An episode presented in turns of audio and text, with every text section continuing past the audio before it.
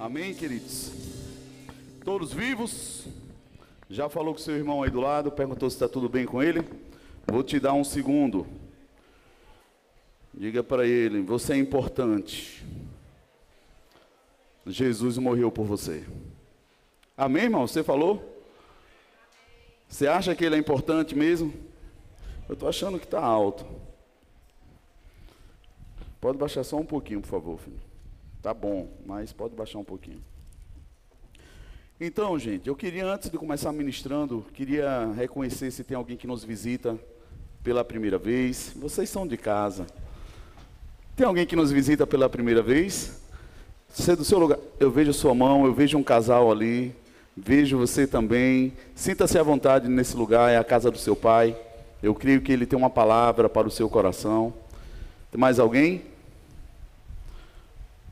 É, eu estou vendo ali, elas não querem levantar a mão não. Eu sei que meu óculos está meio turvo, mas estão os adolescentes, eles participaram da EBD. Sintam-se em casa. Amém? Queridos, eu estou muito feliz, né? O louvor fluiu perfeitamente bem, tudo fluindo bem, mas teve algo que a Renatinha falou na hora do culto, na hora do louvor, que não tem como a gente não ser arremessado lá atrás e viver toda aquela história né, de como foi difícil. Porque depois que o milagre está na mão, todo mundo diz glória a Deus. E é bom, tem o seu lugar. Mas quando ele ainda está no céu e você precisa crer para fazer ele chegar, irmão, você precisa ter pessoas do seu lado que realmente chorem junto, vá junto até o fim. E como ela disse, tem muitos milagres. Falei isso ontem no culto dos jovens. Se você quer ver um milagre, quem quer ver um milagre do Senhor? Levanta sua mão. Você deu uma olhada no espelho hoje, se você deu uma olhada, comece celebrando, você é um milagre. E por celebrar, por estar vivo, irmão, muitas coisas destravam na nossa vida. Quando a gente começa reconhecendo que o primeiro milagre, e é aquele assim que a obra-prima do Senhor, você começa reconhecendo, tantas outras coisas começam a acontecer, e eu te digo, você vai se alegrar, vai celebrar, é bom. Mas parece que nada dessas coisas vai tomar o seu coração, porque você está fincado nesse milagre, que é você ser do Senhor. É você entender que Ele te tem nas mãos, que você está vivo porque Ele está sustentando. E aí já dá uma oração, você começa por aí, você vai ver que você tem tanto motivo para celebrar. Aí você vai lembrando dos outros, opa, eu obrigado porque o Senhor já me deu isso, já me deu aquilo, e coisas até que você já não lembrava mais e não tinha mais como um milagre. Você já se pegou pensando ou até agindo em coisas que você creu como um milagre, Deus te deu. E se você não tivesse cuidado, esse dito milagre quase se torna uma maldição. Talvez até se por um descuido você dizer, Deus, por que, é que eu estou com isso aqui? Você até esquece que um dia você chorou e clamou por aquele milagre. Amém? Vocês estão aqui? Hoje nós vamos falar sobre algo que Deus vem colocando no meu coração tem uns dias e eu decidi inclinar para estudar um pouco. Prioridade ou exclusividade? Como é a sua vida com Deus? E me dedicando um pouco, tentando entender o que era que Deus estava colocando no meu coração, já tem um, já tem um tempo que eu venho tentando lidar com a liderança, com a minha casa, sobre o cuidado e o zelo que nós temos que ter sobre comunicar coisas.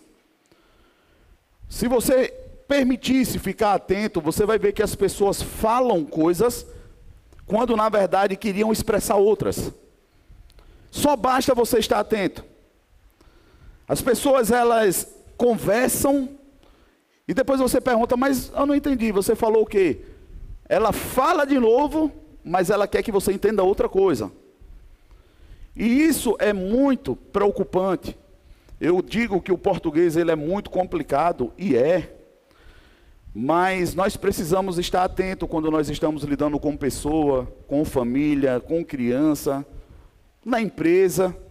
Nós precisamos ser muito assertivo naquilo que nós estamos comunicando.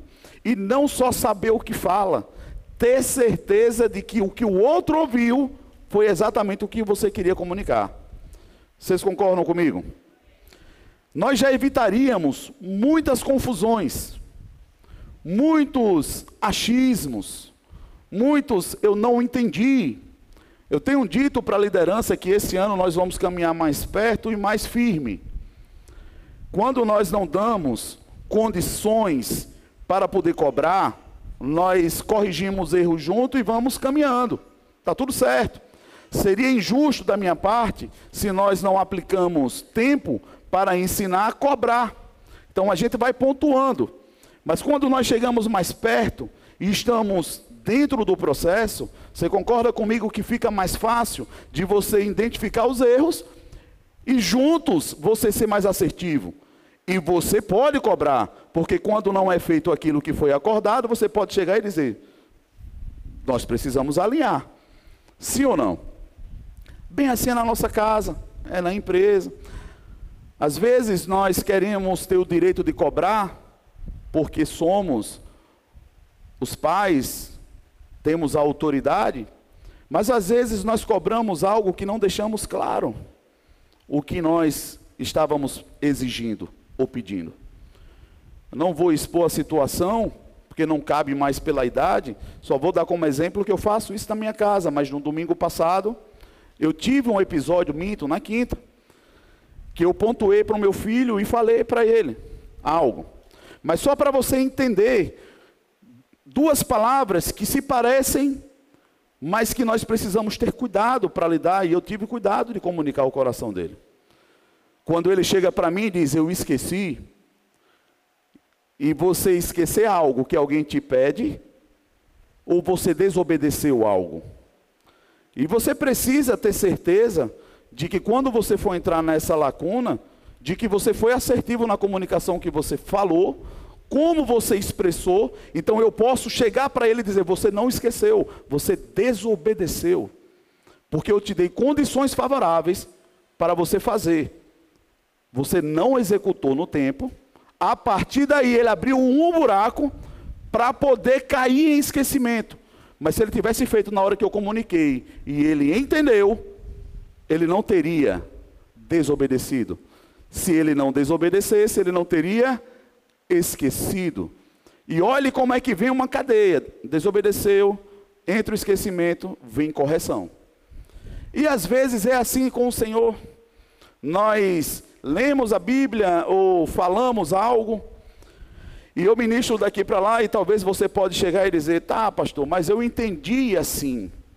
Esse é um ambiente que cabe até você entender de algumas formas, diferente até do que eu queria comunicar. Por isso que nós precisamos muito do Espírito Santo de Deus. Tem coisas que eu falo que não estava no, no que eu estava pretendendo falar, e Deus comunica à igreja, a igreja é dele, nós somos dele. E às vezes sai algo que é específico para uma pessoa. Mas nós precisamos estar atento àquilo que Deus está comunicando a nós. E não atento a erros. É um momento onde eu preciso receber. E é aqui onde eu acho maravilhoso quando nós vamos ver Jesus manifestando aos seus discípulos como ele era preciso no que ele falava, no que ele corrigia. E antes de manifestar que sabia, ele buscava saber primeiro quem estava perguntando, qual o nível de entendimento que tinha. Porque não é só eu saber e te dar uma resposta, é saber se a resposta que eu vou te dar vai fazer sentido para você. Porque senão fica uma guerra de eu conheço, estou mostrando a todo mundo que sei, mas não está trazendo fruto para você. É a mesma coisa que um pai comunicar coisas para um filho, se ele não tiver sabedoria suficiente para descer ao nível de entendimento que a criança entenda e receba, ele só está atrapalhando o processo de desenvolvimento. Porque ele está jogando demanda, ele está corrigindo, ele está punindo, mas a pessoa não está entendendo. Você está gerando, de certa forma, um abuso. Porque você está exercendo o seu poder e direito de autoridade para dar ordens, mas quando na verdade a autoridade é para construir pessoas. Deus confia autoridade e posições de governo para construir pessoas, para facilitar vidas, para administrar situações. E eu tenho me aplicado a entender muito sobre o que as pessoas querem falar hoje. Depois da EBD, teve um, um episódio que me procurou uma irmã e me perguntou algo. E ela ficou, para você ter ideia, em conflito de como ela entendeu. Para eu poder dar a resposta, eu tive que entender primeiro o que ela tinha entendido. Quando eu entendi, sabia do assunto que se tratava, eu tentei explicar da melhor forma possível. Vocês estão comigo, irmão? Mas se a gente tem no coração uma certeza de que somos bons e que estamos falando, e é só sobre falar, e é só sobre. Irmãos, nós estamos perdendo tempo e atrapalhando pessoas. Eu vou dizer de novo. Nós estamos perdendo tempo e atrapalhando pessoas. Se nós ficarmos na briga de querer mostrar mais, de querer saber mais, de querer ser percebido pelo pouco que sabe. Irmão, não é sobre isso. O pouco que você sabe pode ser muito para uma pessoa. Se você fazer, se você conseguir fazer com que esse entendimento sirva para ela a ponto de transformar a vida dela. E aí eu te garanto, para uma pessoa que tem uma vida mudada, uma única palavra que é livre de um cativeiro. Irmão, vai ser muito. Pode não ser muito para quem conhece muito de libertação, mas para quem entrou em libertação, uma única palavra transforma a vida de uma pessoa. Então entenda que não é sobre o muito, é sobre discernir o que estamos fazendo e por que estamos fazendo. Como o título da ministração é prioridade ou exclusividade, vocês vão perceber que faz muita diferença no que diz respeito a Deus, ter o discernimento correto sobre o que é que nós estamos escolhendo. Não sei se você ouviu essa palavra aí no período de pandemia, foi muito dita, que não podia fechar as coisas que eram essenciais. Quem lembra que se falava muito isso? Porque quando você priva a pessoa de algo que é essencial, irmão, você está privando ela de muita coisa. Mas o objetivo, na verdade, deles era tocar na igreja. Porque a igreja, ela está dentro desse contexto do que é essencial.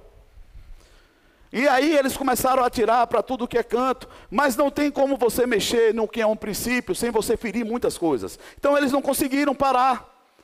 Por isso que nós ministramos aquela canção e eu acho ela linda. O inferno não vai prevalecer contra a igreja. Ele não pode, as portas do inferno que não vão prevalecer. Ele não vem sobre a igreja, é a igreja que vai sobre ele. E toda vez que ele tenta pegar a igreja em maus lençóis, ele mesmo se embaraça e ele tem que voltar atrás. Porque contra fatos, a gente diz que não há argumento. Contra frutos, não há argumento também, irmão. A igreja é essencial e ponto final. Não tem como se provar o contrário. Como o hospital precisa estar aberto, a igreja também. Por que, que eu quero começar por esse contexto? Irmão, você não vem apenas para uma reunião dentro de quatro paredes. Você está vindo para um ambiente que é essencial para a vida humana. Você está aqui e precisa entender que você faz parte de um contexto que muita gente foi privada e porque foi privada disso morreu ou enlouqueceu. Pessoas que não conseguiram chegar na igreja e perderam a comunhão, perderam o sentido da vida, não conseguiram se conectar mais com todo o contexto de sociedade, para vocês terem ideia do que é igreja. E pegando sobre essa palavra essencial, se a gente inverte e valoriza o que é supérfluo e despreza o que é essencial, você concorda comigo que nós vamos ter problema? É só você olhar para sua casa também, irmão. Rapaz, quem é recém-casado e não teve muita disciplina financeira, você vai perceber que entra os dois novinhos no casamento, achando que na verdade estão de férias, longe dos pais, não discernir ainda o que está acontecendo. Um com salário, outro também. Toma McDonald's, vamos de Burger King. Irmão, quando chega no dia 20 por ali, é um Deus nos acuda, é tal de miojo, bolacha, creme crack. Senhor, que chegue logo o final do mês. Porque estamos valorizando, irmão, algo que é bom, mas é supérfluo. Nós precisamos entender que isso custa caro. Custa caro. Quando você não administra bem entende bem as coisas, vai dar problema. É a mesma coisa do importante e urgente. Irmãos, parece que é a mesma coisa, mas não é. O que é importante é uma coisa, o que é urgente é outra. Como diz o meu amigo Mateus, ele fala direto esse exemplo, mas irmão, aquilo que é urgente, quando não é feito, vai se tornar, quem sabe dizer? Perdão, inverti, né? Aquilo que é importante, que não é feito, vai se tornar urgente. Era importante, você não deu atenção, vai entrar na esfera de urgente daqui a uns dias. Só porque a gente não discerniu o que Deus estava querendo fazer, a situação está tentando nos ensinar. E quando nós entendemos essas coisas nos menores detalhes, irmãos, a vida fica mais fácil. Porque não é uma questão de, ah, eu gosto disso, fulano gosta daquilo. Eu comecei a escrever o livro sobre o casamento, e eu acho que essa caixa desligou de novo. Escrevendo o livro sobre casamento, e eu falei sobre a terceira pessoa do casamento, que muitos crentes falam, sobre o cordão de três dobras. Sim ou não? Está na Bíblia? E eu queria entender, já que às vezes é difícil comunicar-se com Deus para um novo convertido, para uma pessoa que não foi tão discipulada na fé, tem dificuldade de entender como Deus fala, como Deus age. É um pouco complexo, por isso que Jesus, antes de emancipar os seus, ele caminhou três anos com ele, discipulando, orientando. E olha que quando Jesus subiu, irmão, ainda deu trabalho para eles entenderem o que estava acontecendo. E você vai buscando querer saber o que é, por que é, para que é. A gente vai entendendo, irmão, que essa terceira pessoa é propriamente dito o casamento. Que eu intitulei o CNPJ. O casamento é uma empresa, irmão. É tanto é que é uma empresa que precisa de um contrato. Tem que ser legalizado em cartório. E se você está dizendo que vai se unir a uma pessoa, nós precisamos, antes de querer lutar entre o que eu quero ou o que ela quer, é o que é melhor para o casamento. Não é sobre o que eu quero tem que ser feito ou o que você quer tem que ser feito. Não, irmão. Seria egoísmo da minha parte se eu fizer valer da minha autoridade, talvez da minha força, talvez do nível de grito, sei lá, qualquer coisa, para fazer valer a minha vontade. Não, irmãos, eu preciso deixar claro, para o contexto que eu estou inserido nesse momento falando de casamento, por que, que a decisão precisa ser tomada daquele jeito? Por quê? Se não ficar claro, irmão, é só questão de tempo, outra situação vai surgir e nós vamos para a mesma situação. Vai chegar um momento que aquele que estava tentando mudar vai jogar tudo para cima. E o que é que acontece? O que tem acontecido hoje. Pessoas não conseguem mais se entender, separa. Não busca ajuda, não busca corrigir, não busca discernir. Simplesmente diz não dá certo. Quando não conseguem entender o bem comum que é estar junto como coletivo. Depois que eu caso, ou você casa, e, e tem outra pessoa, nós precisamos saber o que é que é prioridade para a nossa casa. Sim ou não? O que é prioridade? O que é que é essencial para a minha casa? Como gerir essa situação? Se isso está definido e está claro, qualquer coisa que eu traga que é supérfluo, e o recurso não dá para suprir essa demanda, ela vai ter que ficar para depois, porque eu preciso preservar o que é prioridade, o que é essencial. Vocês estão comigo, irmão? Por que, que tem que brigar? Sabe por que nós brigamos? Porque não tem nada definido, não tem nada conversado, não tem nada resolvido, não tem nada às claras. Apenas estamos no mesmo ambiente juntos. E salve-se quem puder por falta de acordo. Por isso que a Bíblia fala: como andariam dois juntos se não há entre eles acordo? Não vai andar.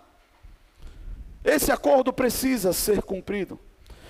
Mas veja que eu falei sobre a palavra prioridade, porque é aqui cabe no momento. Eu nem toquei na palavra exclusividade.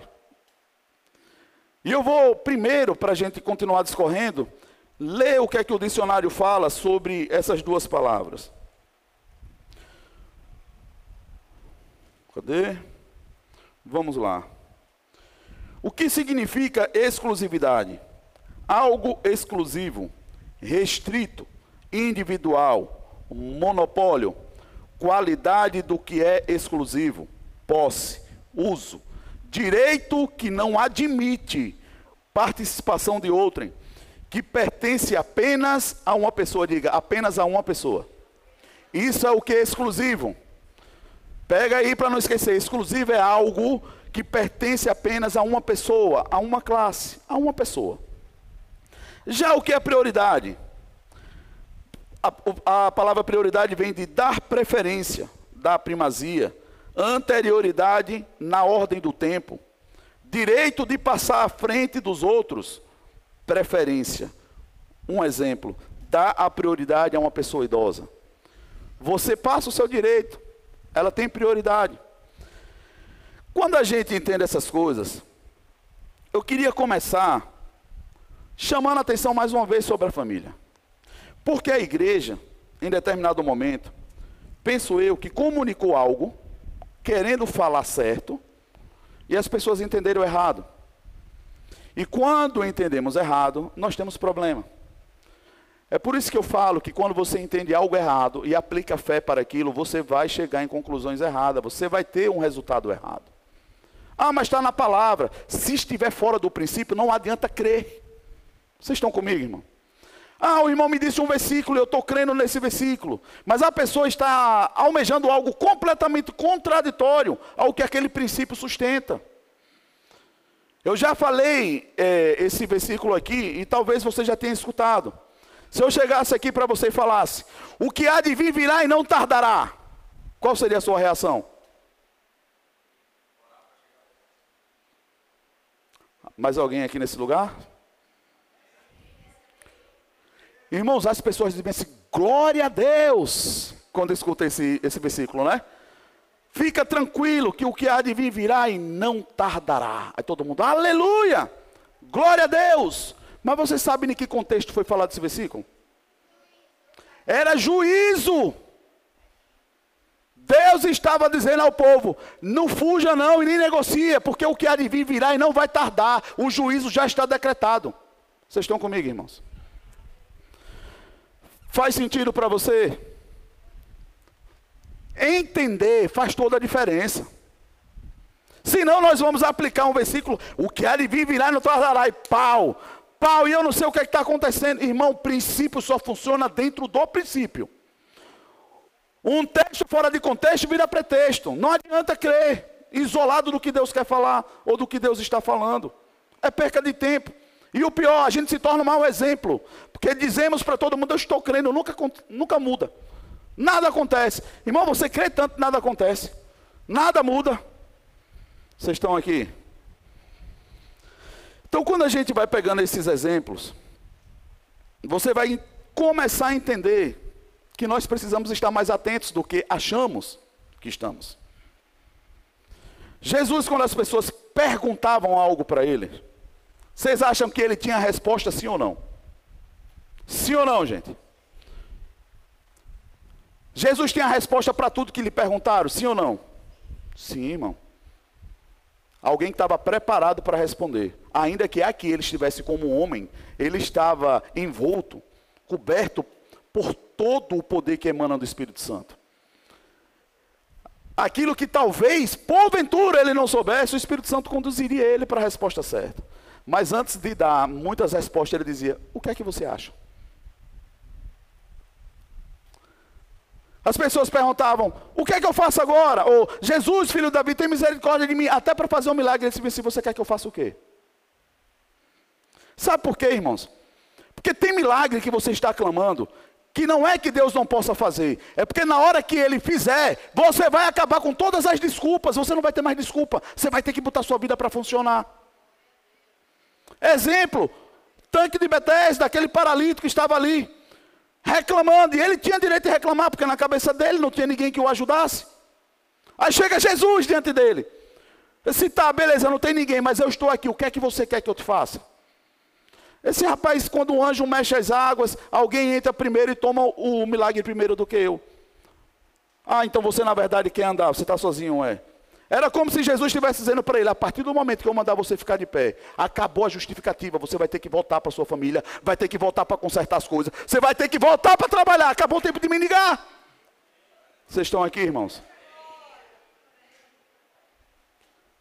Aí Jesus apenas diz: pegue sua maca, levante e ande. Aí depois do milagre acontecido, está Jesus lá de novo, aí passa o cara por ele. Aí Jesus, olha, está andando. Que bom. Acho que ele feliz, com um sorriso no rosto, diz, cuidado para não pecar, para não te acometer coisa pior. Vocês estão aqui, irmão? Como assim, irmão? Então pode ser que a possibilidade daquele cara estar tá, naquela situação era pecado. Eu não vou nem entrar nesse contexto agora, irmão, porque vai dar um bolo. Vamos continuar com outra coisa. Irmão, nós temos que ter cuidado. Cuidado com o que estamos pedindo. Porque talvez a resposta de Jesus como cura para você vai ser: volta lá e pede perdão a partir de agora. Se humilha, resolve o que tem que resolver. Porque agora você não tem mais justificativa. O milagre foi feito.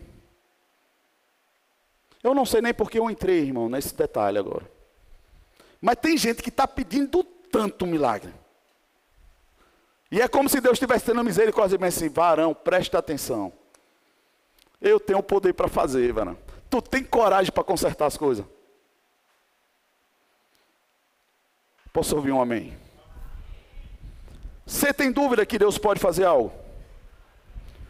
Toda vez que pedia um milagre, ele dizia: O que é que você quer que eu faça? Porque ele podia fazer qualquer coisa. Ele tinha fé para aquilo, irmão. Mas ele queria ser preciso para que a pessoa depois não dissesse com a síndrome de Saul, com a síndrome de Adão. Ah, Deus, mas para que você fez esse milagre? Eu não pedi. Vocês estão aqui, irmão? Ele queria ser assertivo. O que é que você quer? Para que depois não viesse dizer, Deus, por que você fez isso? Você pediu. Foi você quem falou. Nós precisamos entender que às vezes os milagres nos encontram em lugares isolados e secretos e às vezes com pouca pessoa. Mas o céu está nos assistindo, irmão. O céu está nos assistindo. E da mesma forma que o Espírito Santo move as coisas celestiais, Satanás também, ele levanta acusadores. E do nada vem aquele abençoado literalmente, como diz Lázaro, enviado do inferno, e chega e diz: Eu estava lá, eu vi. Por isso que não há nada oculto que não venha a ser revelado, irmão. Tanto em milagres como em erro, nós apenas achamos que estávamos só. Mas alguém viu, o céu viu. E a resposta sempre vem. Por que, é que eu estou te falando isso? Irmão, antes de manifestar na terra, aconteceu no céu primeiro. Não é o inverso. A resposta só chega do céu para cá. Você provoca o milagre, o milagre acontece no céu, ele manifesta na terra. Como diz o Cote, creio da mesma forma, o céu é um tribunal, você crê desse jeito, sim ou não? Me ajude a pregar. Se Jesus é um advogado, se tem advogado, se tem um justo juiz, parece-me que está falando de uma situação que tem um tribunal. No final dos dias, as obras vão ser julgadas, vai haver condenação. Então é ou não é um ambiente assim? É. E analisando se na verdade o tribunal está lá e saiu uma sentença para a pessoa, antes da pessoa morrer na terra, ela morreu aonde? Me ajude, gente. Por que nós brincamos com o céu, então? Por que nós levamos o céu como algo tão longe, tão distante? Tão eu escolho quando eu quero? Porque na verdade o que importa é o que eu estou fazendo aqui. Porque nós nos enganamos, irmãos. A igreja começou dizendo que família é a prioridade. É prioridade, sim ou não? Sim ou não, gente? É prioridade, família é prioridade. Mas Deus é exclusivo. Vou te perguntar de novo: família é prioridade? Mas Deus é exclusivo. E você vai entender como compreender isso faz diferença. Porque para a gente falar que nós somos de Deus, quantos, primeiro, para eu saber se tem muitos, para eu continuar falando isso, filhos de Deus, tem aqui nessa noite? Deixa eu ver quantos tem. Pronto, então estou falando com você mesmo. Para você se fazer valer desse direito, nós precisamos cumprir alguns pré-requisitos. Hoje foi a aulinha da, do Pretins. Yasmin estava lá fazendo pergunta na hora que a gente estava vindo para poder cumprir. Tio Joedson apertando o juiz desse povo. Esse povo está afiado. Um monte de quis, um monte de pergunta, e eles lá, tal, tal, porque tem que chegar aqui com tudo preenchidinho. Márcio chegou ali com o Sossô, dizendo que ela veio estudando. Todo mundo afiado, irmão. Sabe por quê? Porque eles estão entendendo o que é importante. Se eles entendem que é importante agora, glória a Deus, porque não vai precisar ser urgente. Eles estão lidando com coisas importantes agora, eles querem aprender, eles estão respondendo, eles estão se envolvendo. Por isso que se você está perdendo a EBD, eu quero te dizer, você não está perdendo apenas uma reunião, você está perdendo muita coisa. Você está perdendo de trazer seu filho para se expor para muita coisa. Não é apenas uma reunião mais cedo. Jesus preparou os seus discípulos em algumas EBDs. Era um círculozinho que juntava o povo e ele começava a ensinar. Depois disso ele saía para poder cumprir o ministério. Mas são essas reuniões, irmãos, que nos dá base para você ter certeza no que você está firmado. Irmão, mais do que crer, é você ter conhecimento para sustentar a sua fé. Tem um pastor amigo nosso que já tem um tempo que eu quero trazer ele aqui. E às vezes eu fico em conflito, porque na verdade não se aproveita tanto. Porque o cara ele vai tão fundo, que é como ele diz, ele deixa qualquer um doido, se a pessoa for um neófito, a pessoa não tiver fundamento, ele turba a sua fé. Quem quiser saber se eu estou mentindo ou não, vai no Google depois lá, busca Natan Rufino. O homem é tão faixa preta, Punk Jones na palavra, que, irmão, tem hora que eu estou conversando com ele e ele faz a mesma coisa de Jesus. E o que é que você acha? Eu disse, homem, peraí, tenha calma, vamos conversar de novo o assunto. Porque conhece muito. E aí, o que é que eu quero te falar com tudo isso? Deus me deu muita oportunidade de lidar com demandas quando não eram urgentes. E eu negociei, joguei mais para frente. Irmão, quando o negócio estourou, aí você para e bota a mão na cabeça e diz: rapaz, que besteira eu fiz. Porque eu já poderia saber disso, mas eu negligenciei. Aí eu te pergunto: é sobre o que vão pensar ou sobre o que eu vou passar? Que eu estou escolhendo? Que às vezes a gente se preocupa em dar resposta ao que vão pensar. Mas, irmão, mais do que o que vão pensar, é como você vai lidar quando você passar por algo que você poderia dominar e não está dominando. Irmão, é desesperador. É desesperador porque você busca fundamento, você busca fé, mas a fé é vazia porque a fé é um fundamento. Você busca a plataforma de você botar força para crer, você não consegue sustentar. Como o Cote fala também, a fé é uma musculatura. Está flácido, você quer explodir, ah, pastor, é tão difícil de orar. Não vai pegar nunca o motor. Porque quando vai, você esfria, larga lá, passa dois, três dias sem ir. Aí já já descarrega a bateria, aí você vai ter prejuízo para colocar a bateria. Aí quando vai ligar, o combustível estava ruim, aí sujou o motor, aí vai ter que fazer limpeza. Só quem tem carro, irmão, parado, sabe o que é isso. Terra. Revelação boa essa. É aquela situação de você estar guardando algo que poderia estar utilizando, quando você for utilizar, vai te dar prejuízo. Porque você não vai conseguir funcionar como deveria. Porque você não discerniu o que precisava discernir. Então, falando de família dentro desse contexto, o que me preocupa é só esse entendimento de que quando nós escolhemos a família, mas Deus é o contexto. Irmãos, nós Podemos e precisamos escolher a família, sim ou não? Sim ou não, gente?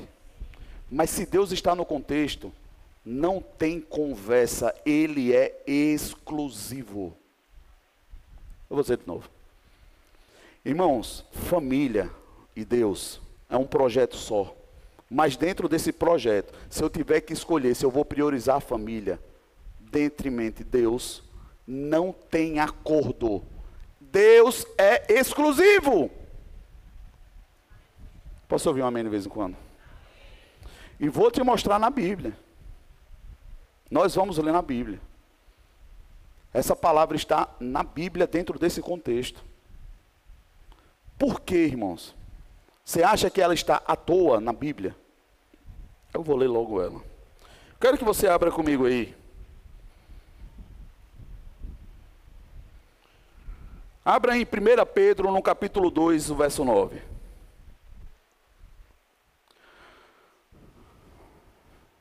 Deus é bom. Mas vós sois, gera, vou ler aqui. Vocês, porém, são geração eleita, sacerdócio real, nação santa, povo, o quê?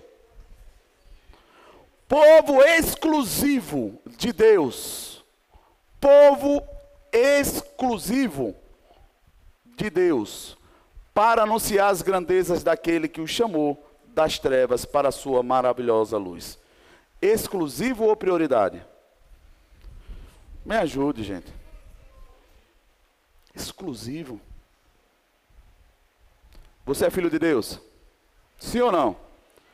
Você está entendendo que não é questão de prioridade? Quando chegou no culto, disse, Senhor, eu vou te dar a oportunidade hoje.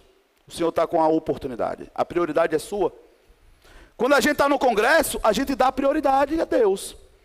Estamos buscando Deus. Mas o problema é quando nós saímos.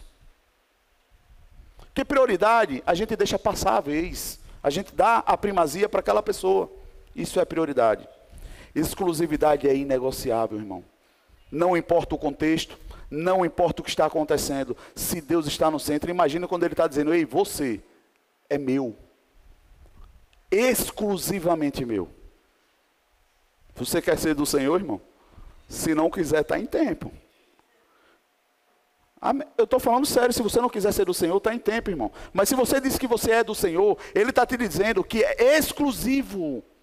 Ele não divide com ninguém. Ele não deixa outros usarem. Ele não deixa Satanás tocar. Ele não deixa e Satanás não pode, porque você é dele exclusivamente. Mas se nós entendemos, ah, Deus não quer que eu faça isso, não quer, Deus é mau. Não, Ele está te dizendo, eu não quero que você faça, porque a única forma de você ser meu é sendo unicamente meu. Se você divide, você na verdade está me dando prioridade em alguns momentos, não exclusividade. Fica mais fácil de entender, sim ou não? Claro, irmãos. O que é que hoje mais rouba as pessoas? Da comunhão, onde Deus manda em Sua palavra, de estarmos reunidos, onde o óleo viria e desceria sobre a barba, a barba de Arão, tocaria o corpo. Ó, oh, quão bom e quão suave é que os irmãos vivam em união. Porque é ali que o Senhor ordena a bênção. Onde tiverem dois ou três em um propósito, Jesus se faz presente. Ele está dizendo: Eu tenho um propósito quando todos estão reunidos. Porque são meus, eu quero acrescentar eu quero instruir. Mas você precisa entender que isso é exclusividade. Aí eu vou ler aqui, para vocês entenderem. Como é que vai ficar mais fácil essa interpretação? Eu vivi isso esses dias. Como são duas palavras que elas estão o tempo todo por aí, não sei se você já viu a, a triste. Como é que posso dizer?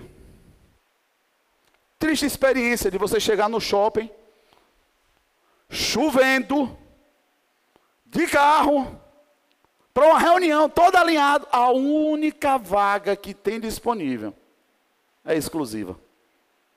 A que está pertinho assim para você descer é exclusiva. Quando você quebra esse princípio, o que é que acontece? Multa, irmão. E E não adianta chegar e dizer, mas por que tem tanta vaga para velho que eu não vejo nenhum? Não adianta, irmão. Tocou no que é exclusivo para alguém, vem consequência. Isso acontece o tempo todo. Mas há algo que é bem interessante. Quando você vê em um caixa a placa prioridade, o que é que ela está me dizendo? Me ajude, gente. Que tem pessoas que têm acesso prioritário àquele local, mas não é exclusivo. E eu não sei se você sabia disso. Irmão, se tem lá prioridade, eu posso chegar e ser atendido. Eu vou ficar lá na fila. Perceba que é o caixa que tem menor fila. Quem sabia disso, irmão? Me ajude aqui. A maioria das pessoas não sabe, eu sei que você está com vergonha de levantar a mão.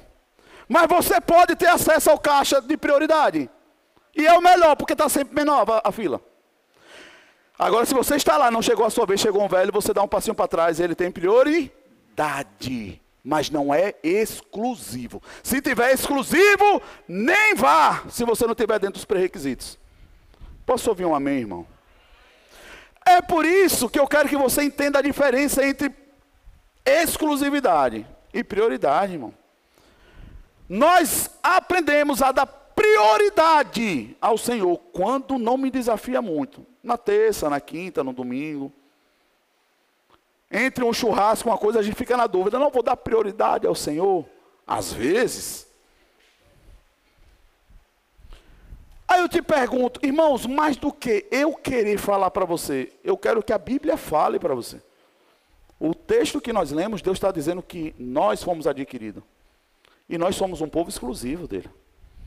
E isso é motivo de honra, de bater no peito e dizer bem assim, irmão, onde eu chegar, eu tenho acesso ao meu Pai exclusivo. Eu não preciso esperar, eu tenho acesso. Já sei. Vocês estão comigo, irmão? Para que você não ache que Deus está cobrando algo demais. Ah, mas desse jeito, qual é o problema hoje? Ô pastor, não posso assumir alguma coisa na igreja, porque sabe assim, são tantas coisas que eu faço. É tanta coisa que não sobra tempo, e assim, na verdade, se eu for me envolver com a igreja, vai me roubar mais tempo, entendeu? Assim, não dá então. Irmãos, o que é que a pessoa está me comunicando? Me ajude, gente. Irmãos, não precisa ser um teólogo. Se a pessoa não consegue abrir mão de algumas agendas suas, lícitas. Amém, irmãos? Lícitas.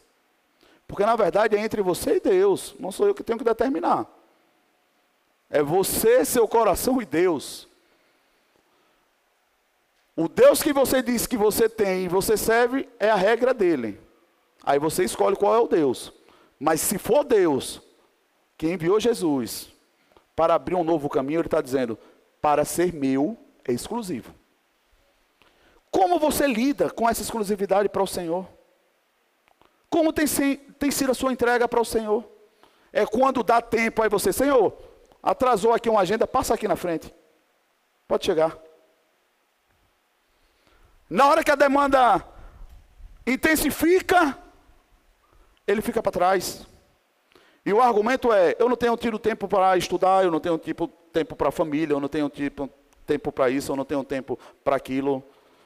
Irmãos, a sua atitude está dizendo para Deus: Senhor, não é importante para mim. Não é. Sabe por quê? Porque dentro das minhas demandas eu não consigo abrir um espaçozinho para o Senhor. Tudo que eu faço é importante demais para trocar por ti. Tem alguém aqui? Irmãos, eu não tenho receio de falar quando Deus bota a palavra no meu coração. Eu sei que Deus quer nos comunicar coisas profundas, mas para isso ele precisa estar no lugar de primazia, não apenas de exclusividade, porque você viu que no dicionário primazia é prioridade. Ou seja, além de exclusivo, ele é prioridade. Logo, o que é que eu entendo com isso? A palavra fala para nós buscarmos primeiro as demandas da minha casa, para que quando me sobre tempo, eu adore ao Senhor. É assim o versículo? Buscai em primeiro o reino de Deus e a sua justiça, e as demais coisas vos serão acrescentadas. Você acha que Deus é menino para não cumprir isso, ou ele é poderoso para fazer isso? Irmãos, veja quem viveu. Olha para uma pessoa que decidiu viver a Bíblia nesse nível para ver se a vida dela tem milagre. Agora, é preciso ter coragem? Sim. É fácil uma decisão como essa? Não, como também não é fácil deixar os amigos para trás, como não é fácil sair da mesa de bar, como não é fácil sair da roda dos escarnecedores. Nada é fácil, irmão. Nada é fácil. Agora, aquilo que se torna exclusivo, ou aquilo que eu entendo que é importante a ser feito, irmão, é inegociável. Aí as pessoas negociam, aí estoura o problema, e se torna urgente. Socorro, pastor, misericórdia, o negócio está pegando. Aí, infelizmente, irmão, tem coisas que a gente não consegue mais virar a chave. Aí a gente vai dizer, vamos chorar junto. A única coisa que nos resta agora é chorar, pedir a Deus misericórdia, a nuvem negra vai passar, e na próxima oportunidade vamos escolher direito. Ah, pastor, mas não é justo. Você acha que é ou não é? Rapaz, o que mais está tendo de ministração esses dias é sobre isso. Sabe por quê? Porque Jesus está voltando. E se tem um tempo que é para se arrepender, é agora. Se tem um tempo que nós precisamos entender se somos ou não, é agora. E a única forma de você saber é em seu coração. Se você prioriza ou não. Se é importante para você ou não. Não sou eu. Até padre, esses dias, o louvor pode subir. Saiu uma, uma, uma, pregação, o padre descendo a lenha. Ao povo, nossa, até os padres. Disse, não, até as pedras vão falar. Não importa a fonte, não estou sendo contra ele. Glória a Deus pela coragem. Mas ele estava fazendo uma missa de sétimo dia. E a família lá quebrantada. Irmão, ali foi o Espírito Santo que desceu com fogo na língua daquele cara. Que disse, não adianta querer que ele vá para o céu, se ele escolher o tempo todo ir para o inferno. É bom falar isso. Mas como é que uma pessoa vive a vida todinha, tendo a oportunidade de escolher certo, fazendo tudo errado, quando morre, que Deus bote em um bom lugar. Irmão, em nome de Jesus, me ajude. Falta de maturidade apenas, não é de fé, é maturidade. De apenas respeitar a escolha da pessoa. Vocês estão comigo, irmão? A pessoa não quis. Ah, pastor, teve, teve muitos motivos. Eu acredito que também teve muita porta de escape, de socorro. Mas a pessoa negociou, não quis. Ah, pastor, mas é muito difícil passar por isso. Tenho certeza. É terrível. Mas eu não posso chegar para Deus e dizer que Ele é injusto. Eu não posso jogar para Deus algo que é nossa responsabilidade. Não dá. Vocês estão comigo? O Senhor está chamando a nossa atenção, irmão. Não dá para depois chorar e dizer, ah, mas era uma boa pessoa. Ah, mas fez isso. Ah, mas fez aquilo. Lembre que as coisas acontecem primeiro no céu. E quem está julgando, meu Deus, quase sai a palavra. Eu só posso dizer, não está no tribunal daqui da terra. Quem está julgando, irmão, não é só justo. Porque todo mundo diz, Deus é amor, mas é. Mas a base do trono dele é equidade. Ele julga e julga com equilíbrio, porque ele conhece. que eu posso julgar uma coisa simplesmente por aquilo que me é apresentado, sim ou não? Ele julga porque é justo, mas é com equidade, porque ele conhece. Então, se aconteceu, a única coisa que eu posso dizer, Senhor, está me acabando. Não tenho resposta. Mas o Senhor é bom. Eu não tenho como negar. Está doendo, perdi, é ruim, é desconfortável, mas o Senhor é bom. Ou você não consegue crer desse jeito? Vocês estão entendendo que precisa ter maturidade para nessa hora você crer desse jeito? Do que adianta você dizer que você crê, mas na hora que a coisa fica difícil, ah, mas Deus não fez o que eu queria. Então você não está precisando de Deus, irmão. Não é Deus que você está buscando. Não é Deus que você está adorando. Você está buscando as suas necessidades. E quando elas lhe faltarem, ou você supre o que você quer, você vira as costas. Irmão, quantas pessoas chegaram diante da gente falando uma coisa, falando isso, e a gente acreditava, graças a Deus por isso que nós não pensamos contra ninguém. E depois que a pessoa alcança algo, irmão, vira as costas para Deus e sai achando apenas que está virando para nós.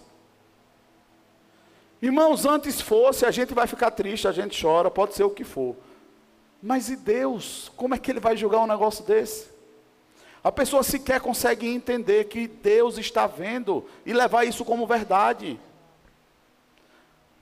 Aí na hora que a coisa desanda, dá errado, aí, Deus sabe de todas as coisas.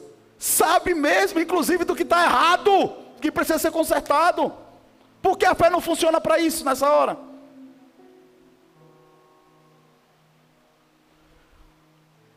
O que é que você vai fazer com essa palavra? O que é que você vai precisar rever na sua agenda para colocar Deus no lugar que é devido? Irmãos, entenda que Ele não está mendigando o amor de ninguém. Porque na verdade ele pagou um alto preço, quando nós não merecíamos. Ele não está implorando porque ele teve condições de fazer o que ninguém faria por nós. Ele sabe o sentimento que ele tem por mim, por você. Mas sendo que não é justo, e como Deus é justo, você concorda comigo? Ele não vai te forçar algo que você não quer. É por isso que muitas coisas não acontecem. Porque a gente acha que a gente está crendo, mas na verdade a gente está crendo no Deus que socorre a minha vontade. Se quer, talvez saia da nossa boca a oração dizer, Senhor, se não for do Senhor, passa para o lado. De jeito nenhum a gente ora, Senhor, dá um jeitinho, mas me devolve. Eu quero de qualquer jeito. Já vi uma criança com a garganta inflamada, com as placas de pus, passa o carrinho daqui bom, eu quero um picolé. Você já viu isso, irmão? Sim ou não? Se colocar a mão, é capaz de estar tá queimando de febre. Aí um pai justo, bom e ama, diz assim: Você quer quantos filhos? É isso? Não, irmão. Não.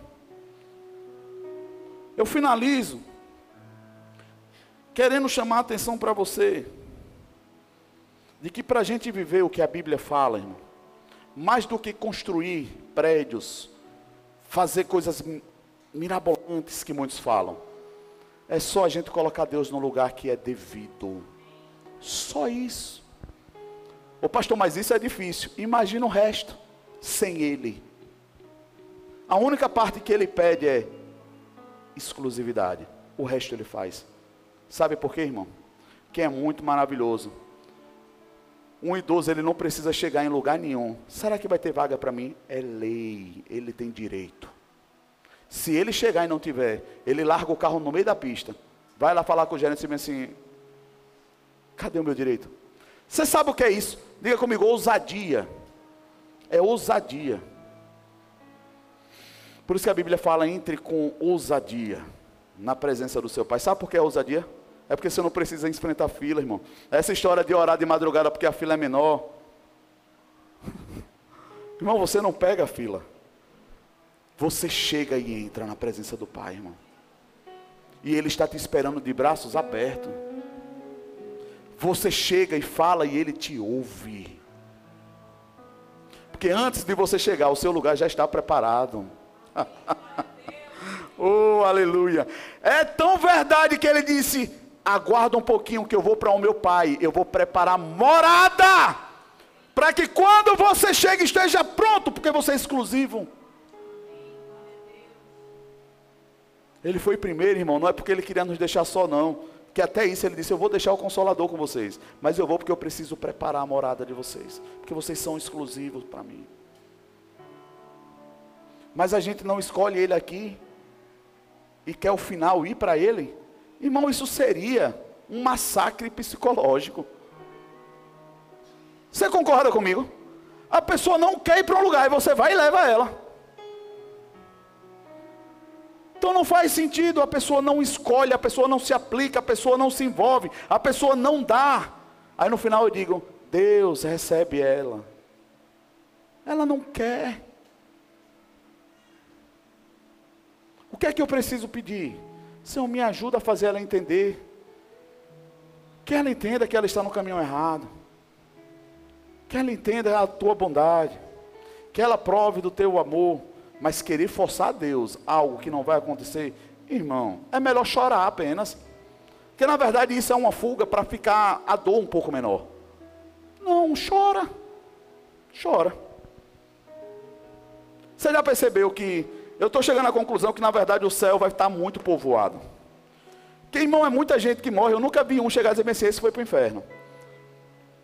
Pode ir no enterro de qualquer um. Eu não estou brincando, estou falando sério, irmão. Você já foi no enterro de algum indivíduo e a família estava lá e disse bem assim: Estamos aqui reunidos porque na verdade ele foi para o inferno e agora a gente vai levar o caixão para ele. Não, irmão, não faz sentido. As pessoas no fundo, no fundo, elas têm a compaixão e elas têm a inclinação, o desejo de querer Deus. Elas só não estão sendo apresentadas a Deus da forma correta. Porque nós que dizemos que somos filhos de Deus, não estamos fazendo isso da forma que deveria. A responsabilidade é nossa. Nós fazemos tudo errado, depois chegamos dizendo, mas Deus vai ter misericórdia. Nós escolhemos e, e, e, fazemos uma bagunça depois de Deus nos socorre aqui, como se Deus fosse um pai babão correndo atrás daquela sujeirada toda e nunca fosse corrigir alguém. Se nós mostrássemos as nossas mazelas e o preço que é corrigir coisas erradas, irmão, nós seríamos exemplo para o do lado não fazer. Por isso que aqui, irmão, nós nos esforçamos para tentar ser mais transparente possível, irmão. Porque a correção começa do altar para a igreja. O que vale para você, vale para a gente, porque a nossa lei é a palavra do Senhor, irmão. Quando eu precisei ser corrigido por essa palavra, assim me permiti ser. Permita-se. Amém, irmão? Você pode se colocar em pé. Eu quero orar por você. Você recebeu alguma coisa nessa noite? Irmão, nós estamos vivendo dias difíceis. Dias difíceis. E triste coisa, irmão, é você, na hora do desespero, você ter apenas uma saída e você escolher a errada. Jesus, tão misericordioso, quando ele quis ensinar aqueles que ele queria chamar a atenção, ele disse assim: olha, deixa eu te falar uma coisa. Não existe três caminhos, não existe quatro, não existe cinco, não existe seis. Ele disse: dois caminhos existem diante de você. Só dois. Quem sabe qual é? Vida ou morte. Aí ele ainda vai e ajuda dizendo bem assim: vou dar uma dica. Escolhe a vida. Ô pastor, mas o que é que ele está querendo te dizer? O que você está escolhendo? Qual a consequência disso? Deus está nesse negócio? Vai trazer prejuízo, vai trazer sofrimento, vai trazer dor. Irmão, escolha a vida. E a vida, na maioria das vezes, talvez você, você não escolher nada, apenas ficar com o que você já tem. E graças a Deus! Às vezes a gente não escolhe, Jack, a vida, porque o caminho da morte está me dando algo novo. Aí eu olho para a vida, assim, mas aqui não tem nada para me dar. Já te deu. Vocês estão comigo, irmão? Às vezes a sua vitória vai ser não receber algo, é permanecer com o que já tem. Eu vou te dizer de novo. Às vezes a sua vitória não vai ser mais conquistar, é só permanecer com o que já tem, dando graças a Deus. Talvez o acúmulo te roube do Senhor. Reveja o seu coração, e eu quero orar. Você pode curvar sua cabeça nesse momento.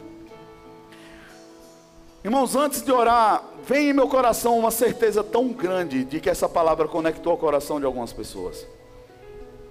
E eu não queria passar a oportunidade, nós vamos ter ainda um momento importante, a apresentação de Gabi. Mas eu não queria finalizar sem dar a oportunidade que se você entendeu que essa palavra é para você, e você quer fazer parte do grupo dos exclusivos do Senhor, você precisa entregar a sua vida verdadeiramente para Ele. Se você está nesse lugar e entendeu que foi com você que Deus falou, que na verdade você estava dando vez por outra prioridade, mas você quer se tornar exclusiva ou exclusiva de Deus. Eu queria que no lugar que você está, você desse só um sinal com a sua mão. Eu quero orar com você. Eu quero apresentar, como a palavra fala, você ao Senhor. Existe alguém nesse lugar que entende que precisa entregar sua vida para o Senhor, de uma vez por todas. Eu vejo a sua mão, meu filho. Mais alguém nesse lugar? Eu vejo a sua mão, meu filho. A palavra foi todinha para você. Mais alguém nesse lugar? Você pode ter escutado minha voz daqui, minha filha, mas Deus sentou do seu lado, Ele queria te falar. Porque Ele fala para você que acabou o tempo de engano, você não vai ser mais enganada, você vai tomar decisões certas. Eu queria que vocês viessem aqui na frente. Vem cá, eu quero orar com vocês, Susan. Me ajuda aqui, por favor. Vem cá, por favor. Vem com ela, Diz. É sua amiga. Vem com ela. Vem cá, Cacá. Eu quero orar por você. Mais alguém nesse lugar, irmão? Eu acho interessante que a Bíblia fala coisas lindas, mas tem duas que meu coração desde sempre celebrou, que eu entendia isso. Era quando chegava, Magno, no final de semana, num domingo, eu lembrava do texto de Davi no Salmo. O Salmo fala que Davi dizia: Alegrei-me quando me disseram, vamos à casa do Senhor. Irmão, só quem estava preso num bar no domingo, e a vida é transformada. E você lembra, hoje é domingo, você diz, mas eu estou indo para a igreja. A alegria que inundar a minha vida. E a outra é quando a Bíblia fala que quando um filho de Deus se arrepende e volta para ele, a palavra fala que há festa no céu. a alegria no céu. Eu vou orar por eles, mas eu queria ter certeza de que não tem mais ninguém aqui. Irmãos, eu tenho certeza que tem mais pessoas. E é nesse momento que nós ficamos na luta do é importante ou eu vou deixar para ser urgente. Tem mais alguém nesse lugar? Eu vejo você chegando, filho. Glória a Deus. Aleluia, irmão. Tem mais alguém nesse lugar, irmão? Ícaro, vem cá, fica aqui do lado dele também. A pastora vai orar por vocês. Mas eu não queria deixar de dar exemplo. Eu acho que eu falei deles na quinta-feira. Eles foram em pleno carnaval fazer um passeio. E na hora que eles chegaram no local onde esse jovem estava, parece que estava fechado o ambiente ainda. E eles pediram ao dono para entrar. E nessa hora de entrar, eles foram fazer uma oração. E na hora que eles foram orar, o jovem estava perto e ele disse assim: Vem para cá, a gente vai orar. Chega perto, nós vamos orar com você aqui também. Aqui está o fruto. Sabe por quê, irmão? Nós oramos para Deus sabendo que Ele nos escuta, mas os nossos olhos têm que estar ao nosso redor. Quem é que não está conseguindo falar com Deus? Insere essas pessoas na rotina da sua vida, irmão, para que elas sejam exclusivas do Senhor. A pastora vai orar por vocês nesse momento. Amém. Aleluia. Pai, em nome de Jesus, nós queremos, Senhor, te agradecer pela vida, Pai, de cada um desses teus filhos, Pai. eles pertencem ao Senhor, eles foram criados pelo Senhor. E a vida deles, Pai, é apresentada a Ti nessa noite. Senhor, nós sabemos que há tantas lutas no coração, na mente nessa hora. Sabemos que há tantas vozes, Pai, no coração e na mente nessa hora. Mas a nossa oração como tua igreja, Senhor, é que a tua voz prevaleça na vida deles, Pai. A nossa oração, Senhor, é que eles consigam ouvir a tua voz e consigam obedecê-la confiando no Senhor sem deixar que nada embarace os seus pés, sem deixar que nada os afaste da tua presença, dos teus caminhos, da tua casa. Nós sabemos, Senhor, que o teu amor por eles é incondicional. O Senhor os ama, Pai, de uma maneira sobrenatural, como ninguém jamais os amou. Dessa mesma forma, o Senhor os conhece como ninguém jamais os conheceu. E nós oramos te pedindo que o sangue do teu filho Jesus, que foi derramado naquela cruz, Pai, seja aplicado sobre a vida deles. Que eles tenham, Senhor, os seus pecados perdoados, os seus nomes escritos no livro da vida. Nós oramos para que as suas vestes sejam trocadas, que eles recebam força e graça para iniciar uma nova caminhada com o Senhor, para recomeçar a sua trajetória com o Senhor. Que o Senhor os auxilie nos seus corações, nos seus temores, dúvidas e medos. Que o teu Espírito Santo os abrace e que o Senhor complete, Pai, essa obra maravilhosa, que é a obra da redenção na vida de cada um dos nossos irmãos. Nós declaramos sobre eles a tua bênção, repreendemos todo o projeto do diabo contra a vida deles, declaramos falência em nome de Jesus para toda a corrente das trevas, Pai, que o inimigo tenha lançado contra a vida deles. Nós declaramos liberdade em nome de Jesus, olhos para ver, ouvidos para ouvir. Declaramos, Pai, que eles são livres, porque a tua palavra diz: se pois o Filho vos libertar, verdadeiramente sereis livres. E nós declaramos sobre eles essa palavra, crendo, Pai que o Senhor que é poderoso, Pai, para começar essa obra, também é poderoso para concluí-la. Nós oramos em nome de Jesus por essas famílias. Amém. Antes de vocês saírem daqui, eu vou contar até três. Na hora que eu finalizar, eu queria que vocês virassem para lá, tá bom? Um, dois, três. Vira para lá. Essa é a família que o Senhor está entregando para vocês. Vocês não precisam caminhar sozinhos. Vocês são importantes para nós e para o Senhor.